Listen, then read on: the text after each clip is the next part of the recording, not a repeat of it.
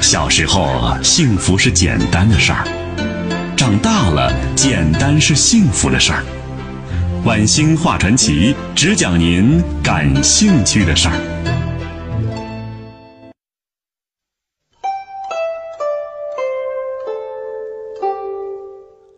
乾隆皇帝啊，写了一首诗，就算是赐给张廷玉了。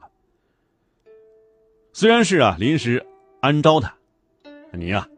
老老实实，你干活去当差，但是呢，其中也对张廷玉功绩表示怀疑。这第二天呢，张廷玉只让儿子去谢恩，这乾隆非常生气。乾隆皇帝啊，这一场举动是协办大学士张廷的门生叫汪尤敦惊惶不安，暗中派人送信。第二天一大早啊，张廷玉还没有接圣旨呢，就进朝谢恩了。乾隆皇帝啊，对张廷玉如此消息灵通，更是怒火难耐。查出果然是由张廷玉推荐的汪尤敦走漏消息，愤怒异常的乾隆皇帝斥责张廷玉是负恩执党，立即削去张廷玉伯爵。虽然呢，仍保留配享太庙，但已经彻底失宠了。然而，对于这位已经失宠的老臣，乾隆皇帝仍不放过呀。他不时寻找各种借口斥责张廷玉，使其是寝食难安呐。公元一七五零年，皇长子安定亲王永璜病死。初季刚过呀，张廷玉不顾自己是永璜的老师身份，就急匆匆的向乾隆皇帝啊，就奏请回乡，回老家。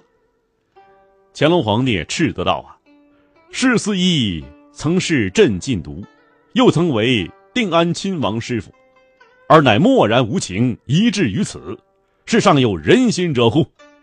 有没有人心呢？可见呢，这时候对张廷玉的这愤怒啊，已经达到了极端程度。这之后呢，乾隆皇帝命令九卿讨论张廷玉是否有资格配享太庙。九卿大臣呢，就看出来了皇帝心思是什么。一致认为应该罢免张廷玉配享太庙。乾隆呢，以此为依据，修改雍正皇帝遗诏，罢除张廷玉死后配享太庙待遇。同年九月份，又有人揭发张廷玉的姻亲朱权曾涉及吕留良案，乾隆呢降旨罚张廷玉白银一万五千两，并追缴以前赏赐的各种物品，查抄其在京住宅。而张廷玉的其他党羽，比如说汪尤敦，也都是一一受处罚。当张廷玉一七五五年病逝之时，乾隆皇帝却做出了眷念老臣的姿态，宽恕了张廷玉的罪过，仍配享太庙。乾隆皇帝此举啊，一方面显示了专制制度下的皇权的至高无上，另外一方面则彻底打击了张廷玉的势力。使朋党不再成为危及皇权稳定的隐患因素，一打一拉，足见乾隆的手腕之高明。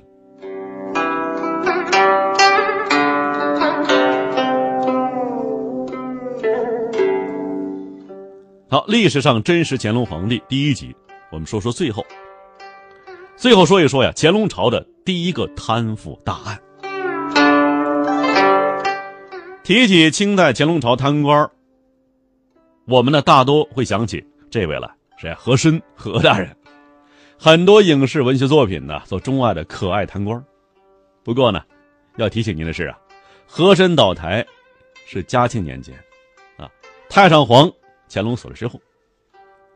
乾隆朝被办的最大贪官级别没这么高，是个省部级干部，他名字叫王胆旺，他干的事儿啊。被《清史稿》称为乾隆纪年最大贪污案，而且是塌方性的腐败窝案。这王胆旺呢是山西临汾人，父亲叫王师，曾经做过江苏巡抚，出身于官宦之家。这王胆旺自幼啊接受很好的教育，饱读诗书。乾隆十五年，王胆旺中举人。那么在清朝啊，只要中举人。就有机会当官一个办法呢是花钱，叫捐纳捐官啊，拿钱出来，吏部啊给你安排一个职位，一般是知县。另外一个呢就是大挑，这每隔几年呢，吏部在举人中啊进行挑选遴选，看看文章啊、书法呀，还有颜值，还看颜值啊，看颜值，确实挑中的就做知县。那么作为有钱人的王胆旺啊，自然不用这个挑了，对吧？直接花钱捐了一个知县。王胆旺步入仕途之后，先干过。甘肃的山丹、高兰等地知县，后来呀，升任云南武定知府，又调任宁夏知府。在官场奋斗多年，王胆旺又升任浙江布政使。这什么官呢？相当于啊，主管财政民政的省委副书记啊，常务副省长，已经是封疆大吏了。乾隆三十九年，王胆旺调任甘肃布政使。甘肃这地方穷啊，经常需要朝廷啊财政支持啊来解决地方开支。另外呀，西北干旱，粮食也短缺，政府粮仓储备也很紧张。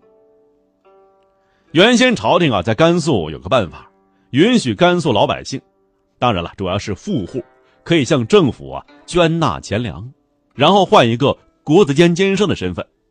这甘肃穷啊，你穷价格就低。对吧只需要四五十担豆麦就可以了。卖官鬻爵毕竟不是好制度，后来啊，这个制度啊啊一度被废止了。王胆望来至甘肃以后啊，就和陕甘总督勒尔锦商量，对朝廷说呀：“说甘肃缺粮食啊，请求再开监捐，就是啊，卖国子监监生名额再卖。”王胆望后来又以捐粮不便为由，就下令甘肃各州县直接就折成银子，粮食别捐了，直接给银子，称之为是折色。这钱收上来以后啊，按理说应该去干嘛呀？买粮食啊，存在这国库里头啊。当然了，王胆旺他们肯定是中饱私囊了，钱收了，这粮库还是空的，那咋办呢？这王胆旺啊，有小聪明。他和总督骆尔锦说呀：“说咱就和朝廷啊报旱灾，连年大旱，粮食啊都拿去赈灾了，这样呢，还能从朝廷那里骗点赈灾款呢。”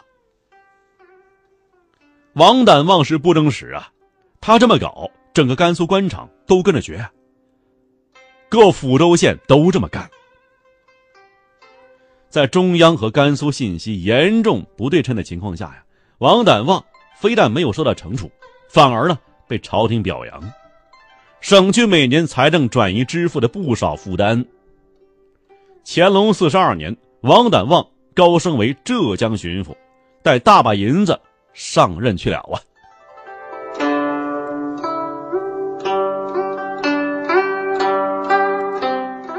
王胆旺走后啊。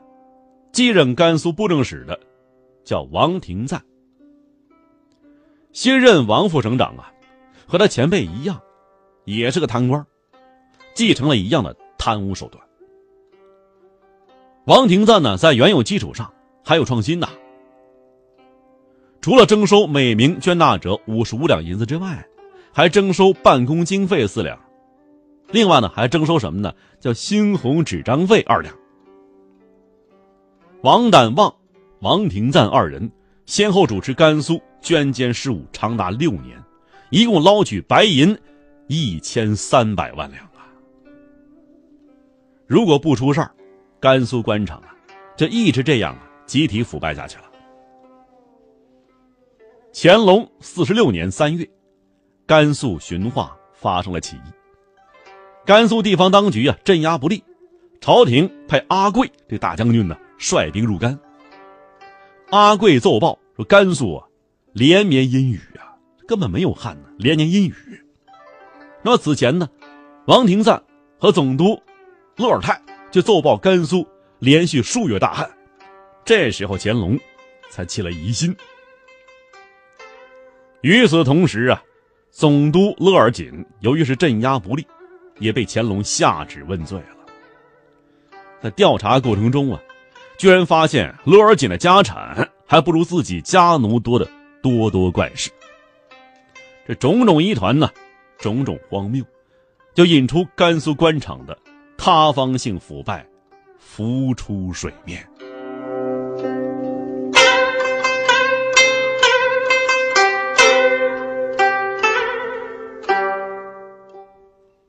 结果到最后啊，甘肃大小官员一百多人被法办，其中王胆旺被斩首，王廷赞被绞死，乐尔锦自尽，二十几名官员呢被杀，七八十名官员受不同程度的惩处。那么事情结束了吗？还没有。王胆旺之所以敢如此胆大妄为。原因在于朝中有人呢，朝中有人好做官啊。王胆旺是有保护伞的。随着调查深入啊，王胆旺的保护伞也逐渐明晰了。这保护伞谁啊？他就是已故大学士于敏中。这家伙再查下去不能查了，要再查呀，整个天朝官场。就全部沦陷了呀！乾隆皇帝啊，查来查去，就明白这事儿了，还查吗？他说了一句话：“朕不忍追治其罪呀。”说谁呢？于敏中啊！这句话呀，是乾隆在圣旨中为于敏中辩护的托词。几年之后，乾隆下旨将于敏中的牌位从贤良祠中。撤除，可以这么说呀，制度不变革，反腐无效果。在查抄王胆旺家产过程中，主持查抄工作的这个闽浙总督陈辉祖，抄没王胆旺家产的时候，怎么办的呢？